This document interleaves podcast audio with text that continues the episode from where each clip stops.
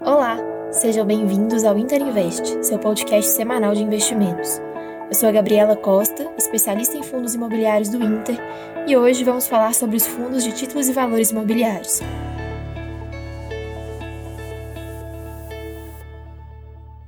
Para quem não conhece, os fundos de títulos imobiliários ou os fundos de papel são os fundos de investimento que atuam em sua maioria em recebíveis imobiliários, que nada mais são do que os investimentos de renda fixa voltados ao setor imobiliário. Uma das vantagens do fundo dos fundos de papel em relação aos demais é o baixo risco aliado à capacidade de diversificação e liquidez que eles proporcionam ao investidor. É possível investir em CRIs, LCIs e LHs de maneira diversificada e com apenas um fundo em carteira. Em outras palavras, Cada FII de título imobiliário pode conter vários CRIs e LCIs em sua composição, ou até mesmo outros FIIs de papel, diminuindo assim o risco.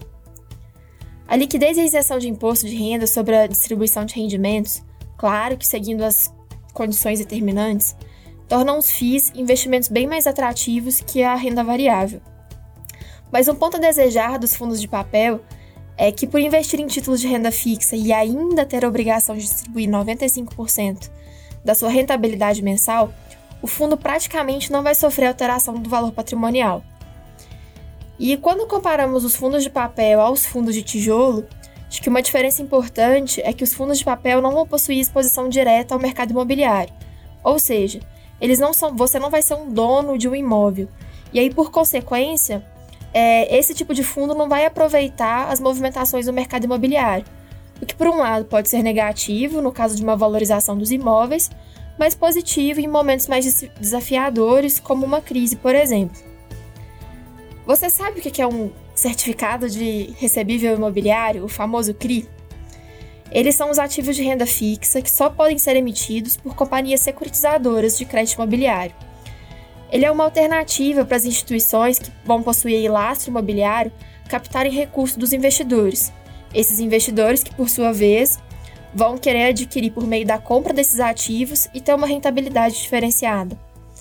A remuneração do CRI pode ser em percentual do CDI, CDI mais spread, índices de preço como IGPM ou IPCA, ou até mesmo uma taxa precificada. E aí, quando a gente fala de CRI, existem quatro tipos principais de estrutura o pulverizado, o corporativo, a construção customizada e a desimobilização. Então vamos falar um pouquinho explicando o que é cada um desses tipos. O pulverizado são os contratos que possuem diversos devedores ou mutuários, né? Ele pode ser lastro ou garantia das operações de contratos de compra e venda de unidades residenciais ou também de loteamento. Esses são têm um yield ali um pouquinho mais apimentado. O corporativo são os contratos que possuem uma empresa como principal devedora. A desimobilização é quando acontece esse tipo de estruturação, o detentor, que é a empresa ou a corporação, vai construir um imóvel e vender um ativo, passando aí a ser o inquilino desse imóvel, e aí o CRI vai ser estruturado contemplando o fluxo de aluguel mensal que essa empresa vai pagar aos investidores. E por último, a construção customizada, que normalmente esse tipo de solução está sempre atrelado à construção de um imóvel, alinhando aí as necessidades do locatário. E mais uma vez, aqui o fluxo de aluguel é que é securitizado. Acho que como qualquer tipo de investimento, existem sempre fatores de risco relacionados ao investimento em CRI que você deve, como investidor, prestar atenção. Acho que o principal, os principais, né, são o risco de crédito. Como é uma dívida, né, é, o risco de ter perda financeira caso tenha problemas com o devedor do crédito imobiliário e com o lastro é sempre um risco. Em segundo lugar, o risco de liquidez. É, acho que como já é conhecido, a liquidez dos CRIs no mercado secundário é baixa.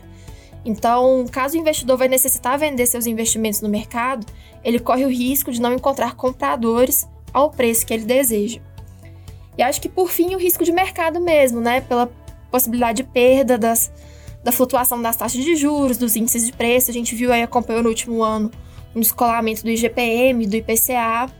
Então, isso pode, pode impactar tanto positiv positivamente ou negativamente a rentabilidade do investimento. Mas acho que vale sempre lembrar que o investimento típico em renda fixa, a volatilidade é bem menor que quando comparado aos outros tipos de investimento. Ou seja, mesmo fundo imobiliário sendo uma renda variável, ele possui uma oscilação de preços muito menor quando a gente está falando de fundos imobiliários de títulos e valores.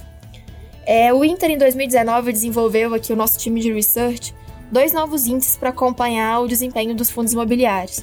E um deles é o IFD. O IFD é um benchmark dos FIIs classificados como FIIs de títulos e valores imobiliários, que vai investir pelo menos ali dois terços do patrimônio em títulos de dívida, com lastros em ativos imobiliários. Hoje, para compor o índice, a gente tem 24 fundos. É, o desempenho do IFD vai consolidar o melhor resultado do ano para os fundos que investem em títulos de dívida imobiliária. E os juros reais de curto e médio prazo, acho que a Rafa vem falando isso muito nas últimas lives, vem em queda vertiginosa nos últimos quatro anos. Isso impactou positivamente os títulos de crédito privado indexados à inflação, como grande parte dos CRIs e outros títulos ligados ao setor de construção e real estate. Esse impacto positivo nos títulos atrelados à inflação vem ocasionando uma mudança no mercado, que é a saída dos títulos indexados ao CDI e sendo substituído pelos títulos atrelados à inflação.